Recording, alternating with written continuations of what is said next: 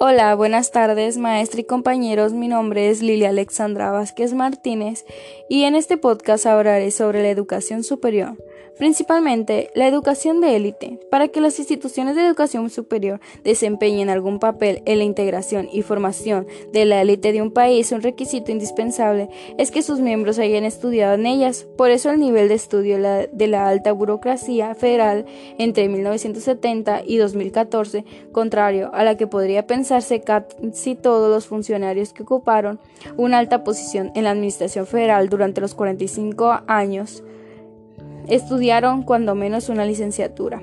En los enseños de Luis Echeverría y José López Portillo, menos de 30% de los funcionarios tenían estudios de maestría y doctorado. En la administración de la, Madrid, esta cifra aumentó a casi 50%. Asimismo, desde el sexenio de Exalinas, más de la mitad de los altos burócratas de cada administración cursó estudios de maestría y doctorado. Aunque las proporciones han variado a lo largo del tiempo, el porcentaje de funcionarios con maestría siempre ha sido mayor al de los doctorados. La privatización de la educación ha generado uno de los debates más controvertidos y apasionados de las últimas décadas en el ámbito de la política educativa. Los defensores de las políticas de privatización educativa sostienen que éstas permitirán ampliar la liberación de la elección escolar de las familias, tornar más eficientes y diversos los sistemas educativos e incluso incrementar los niveles de acceso a la educación. Los defensores de la privatización educativa a menudo argumentan que el rendimiento educativo del alumnado es superior en el sector privado. No obstante, esos resultados se tienen a neutralizar cuando la comparación considera el estatus socioeconómico del alumno o la duración de la jornada lectiva. Adicionalmente, la privatización tiene a afectar directamente las condiciones laborales del personal docente. Los centros de gestión privada, exceptuando los centros élites, tienen a ser más eficientes económicamente, principalmente porque las condiciones laborales y salariales del personal docente de estos centros son bastante más precarias que las del personal docente de centros públicos. En la educación media superior consistían más de 160 programas y planes de estudios, unos con carácter propedéuticos, otros con carácter terminal y otros que combinaban los dos anteriores, lo cual dificultaba la articulación del nivel medio básico con el superior. La población estudiantil en el nivel de la educación media superior siguió creciendo, aunque a una tasa anual inferior a la que había hecho a partir de los 60.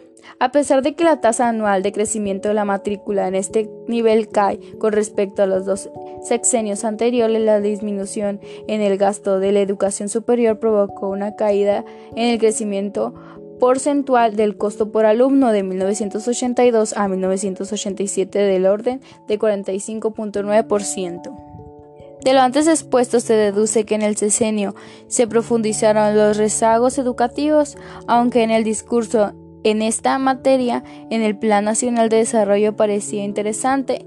En los hechos de política neoliberal del sexenio en la educación pública se tradujo en la disminución del gasto real en educación en todos los niveles, la disminución del ritmo de crecimiento de la matrícula, la caída de la población estudiantil en primaria y educación normal, una disminución del crecimiento de la educación superior, una fuerte caída del nivel salarial de la del personal que trabaja en los distintos niveles educativos, la impresionante disminución del gasto por capital a pesar del limitado crecimiento de la matrícula.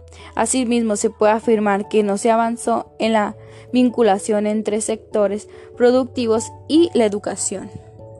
La reforma de la educación superior en México ha sido un proceso extendido en el tiempo y sujeto a marchas y contramarchas. El instrumento de política pública que más aclaró encarnó el proyecto de modernización el programa integral de formación institucional fue producto de complejas negociaciones entre las universidades públicas y del gobierno federal.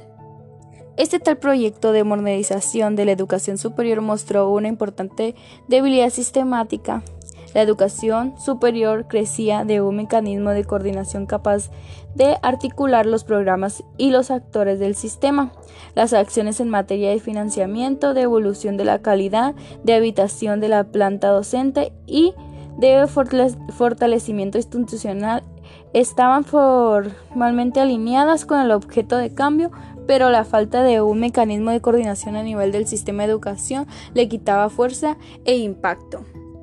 Por último, cabe mencionar que a pesar de esfuerzos históricos y del compromiso de mexicanas y mexicanos por hacer de la educación y el conocimiento los canales hacia una mejor calidad de vida, el nivel de desarrollo alcanzado tuvo mucha diferencia en nuestras aspiraciones.